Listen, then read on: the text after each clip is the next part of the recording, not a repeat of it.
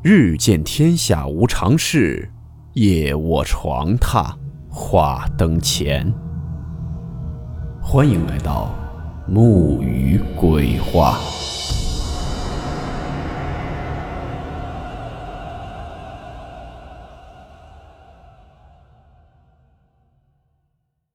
今天的故事是一起著名的悬疑事件。事件名称：重庆红衣男孩自杀事件。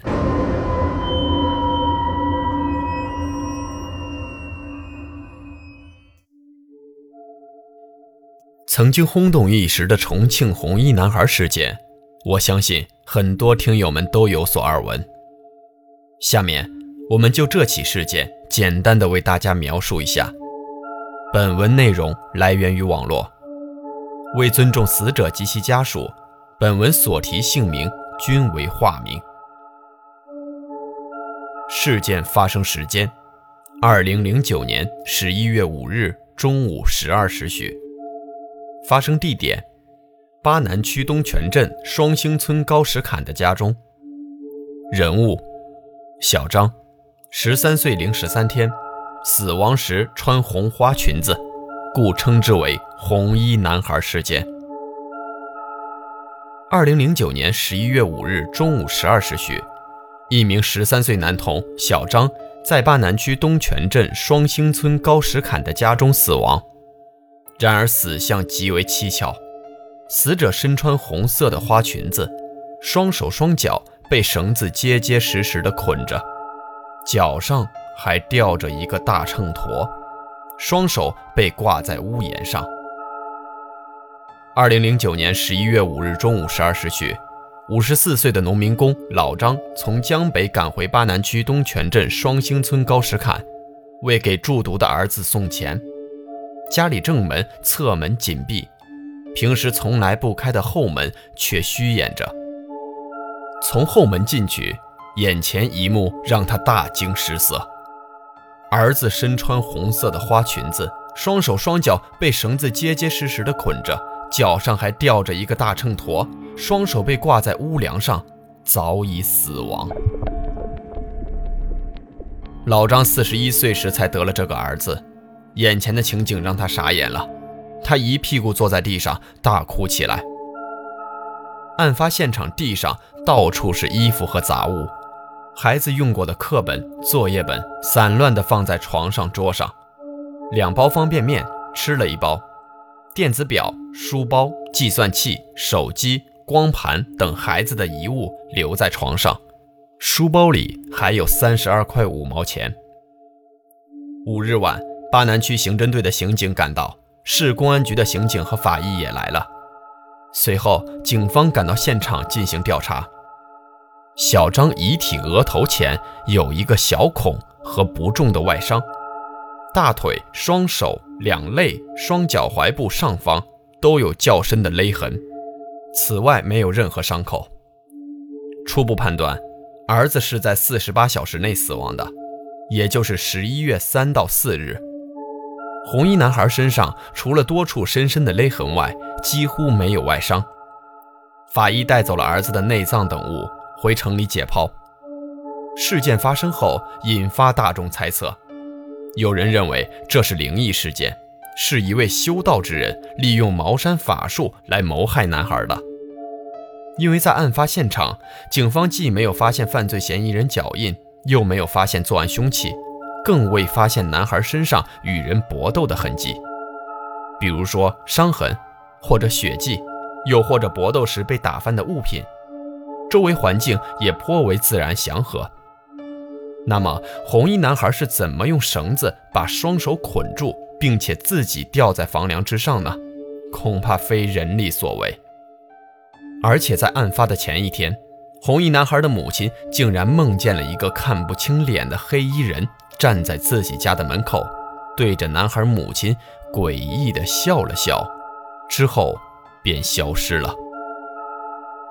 随着时间的推移，警方依旧没能找到线索，最后认定红衣男孩是自杀。法医也进行了解剖，认为这是窒息死亡的案件。这个事件目前有三大谜团。死者父亲老张说，刑警和法医对儿子有三个不理解：一，男孩为何穿着红裙子？这件红裙子是死者姐姐的泳衣。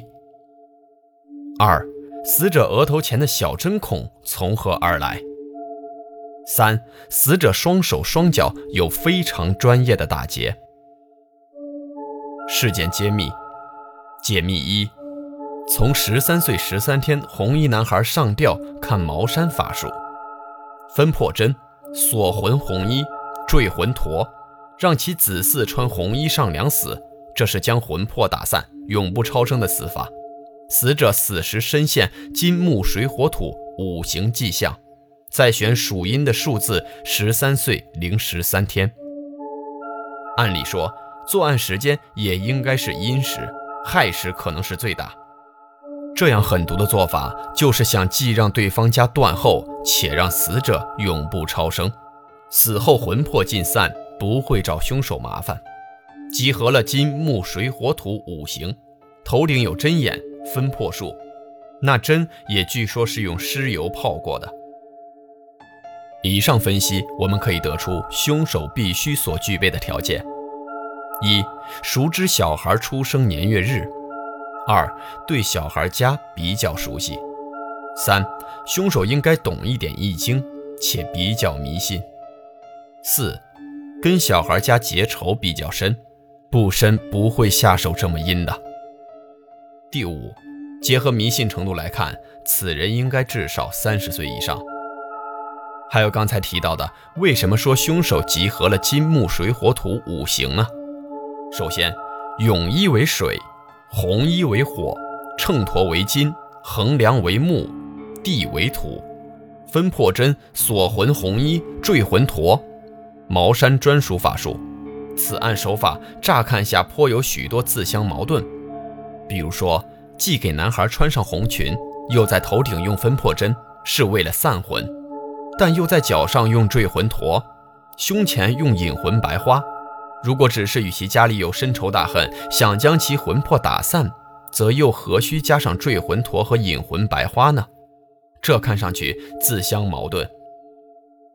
如果要想其魂不再找凶手麻烦，那将其变成厉鬼，不是自找麻烦吗？所以很多人就看不明白了。其实凶手并不是简单的想要打散其魂魄报仇什么的，也不是单纯的想养厉鬼，而是有更深的用意。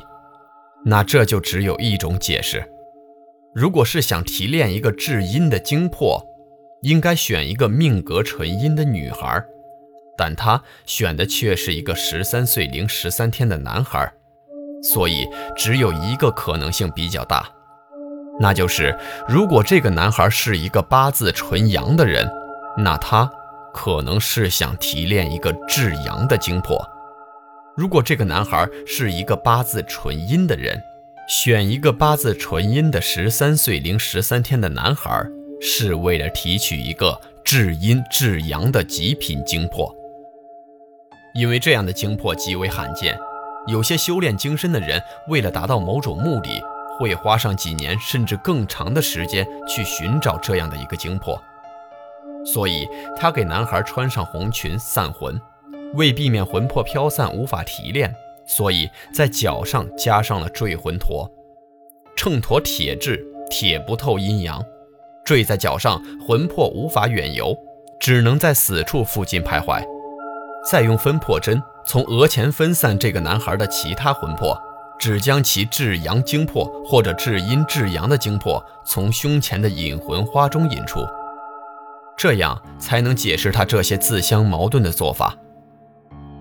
看来这一定是个法术极为精深的人，不然不要说做了，根本连了解都不可能了解到这样的做法。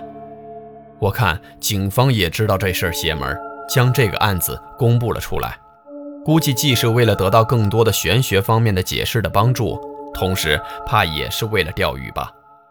重庆警方若是想破这个案子，没有高人的帮助是根本不可能的。但这件事怕是一般的精于法术的人都不敢插手去管的。解密二：标准的养鬼术前半段。十五岁以下的童男童女，用红衣锁魂，秤砣坠魂，离地一尺，魂魄不能随土而遁；引魂针开泥丸宫，引魂魄出窍。用死者的骨殖或者生前常用之物作为养鬼之器，极阴之地养四十九天，那就是一厉鬼。那么，怎样提防养小鬼的人呢？第一，尊重儿童，在任何地方都带着爱心对待儿童，尤其你和陌生儿童单独相处的时候，小朋友让你帮忙，一定不要拒绝。第二，看到谁家没有小孩，却摆放很多玩具的，尽量不要跟他家人冲突。第三，到别人家吃饭，看到他们在桌上多放一副餐具的，尽量离开，别听他们解释什么纪念老人了、想孩子的习惯了。第四，遇到不管冬天夏天身体冰凉、透出阴气的人，躲远点儿，因为一旦养了小鬼。自然阴气逼人。第五，看到谁家异常干净的，多留神。小鬼最爱干净，即使你带点灰尘进来掉在地上，马上就会不见的。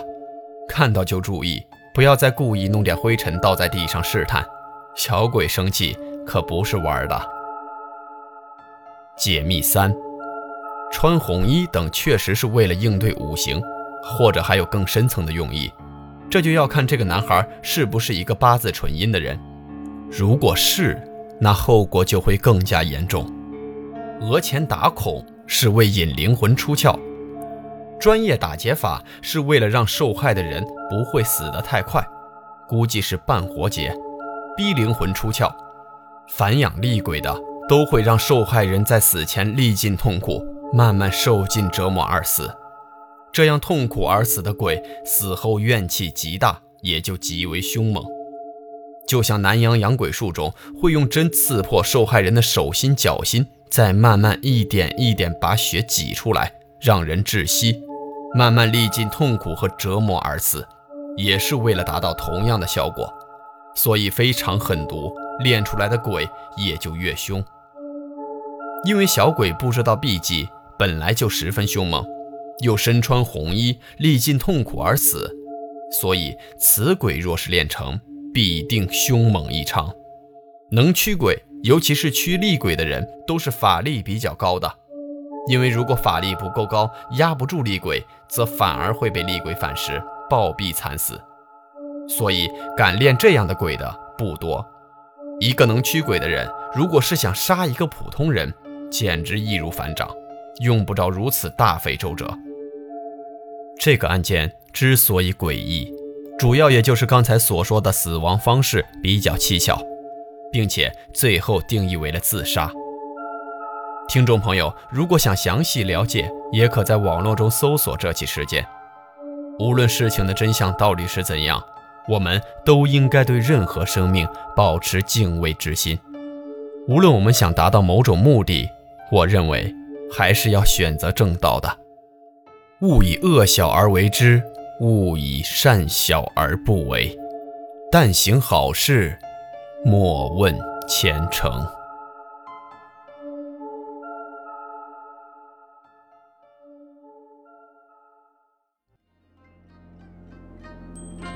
好了，我们今天的故事到此结束。祝您好梦，我们明晚见。